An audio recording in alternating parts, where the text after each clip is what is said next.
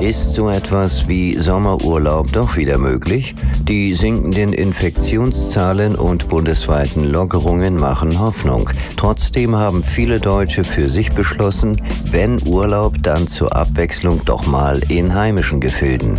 Camping per Wohnmobil, Wohnwagen oder Zelt ist plötzlich schwer angesagt. Dass man dazu auch nicht einmal einen Campingplatz benötigt, darüber sprechen wir jetzt mit Katja Reim. Sie ist stellvertretende Chefredakteurin des Verbrauchermagazins Guter Rat und ist uns jetzt aus Berlin zugeschaltet. Hallo Frau Reim. Hallo.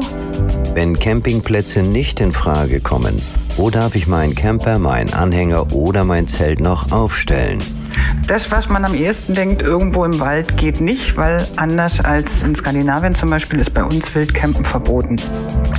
Es gibt aber die Möglichkeit, und das bieten auch immer mehr an, dass man zum Beispiel auf Bauernhöfen eine Stellfläche findet.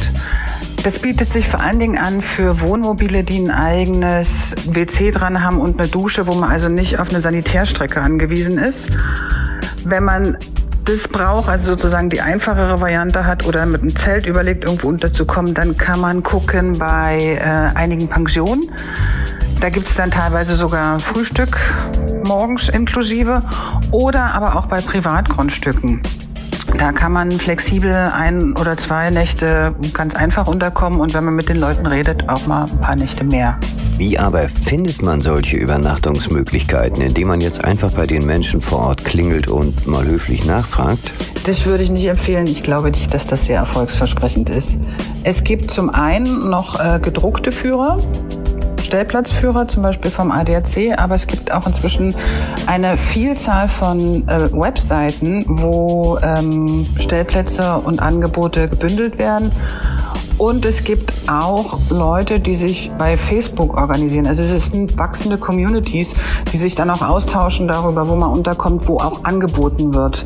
Ähm, bei mir kann der und der unterkommen. Aber wie gesagt, es gibt auch richtig Webseiten, und davon haben wir einige auch im neuen Heft zusammengetragen. Nicht ganz unwichtig, was kostet das Campen an solchen Orten? Ist das etwa vergleichbar mit normalen Campingplätzen?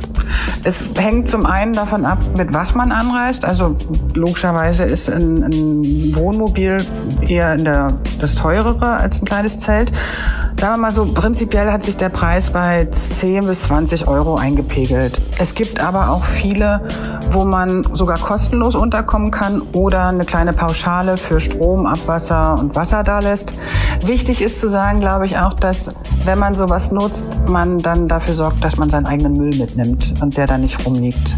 Einfach, dass man das auch gut hinterlässt und denjenigen nicht dazu bringt zu sagen, ach, die machen mir mehr Arbeit als alles andere, das lasse ich dann mal wieder. Soweit Katja Reim. Vielen Dank. Ich danke Ihnen.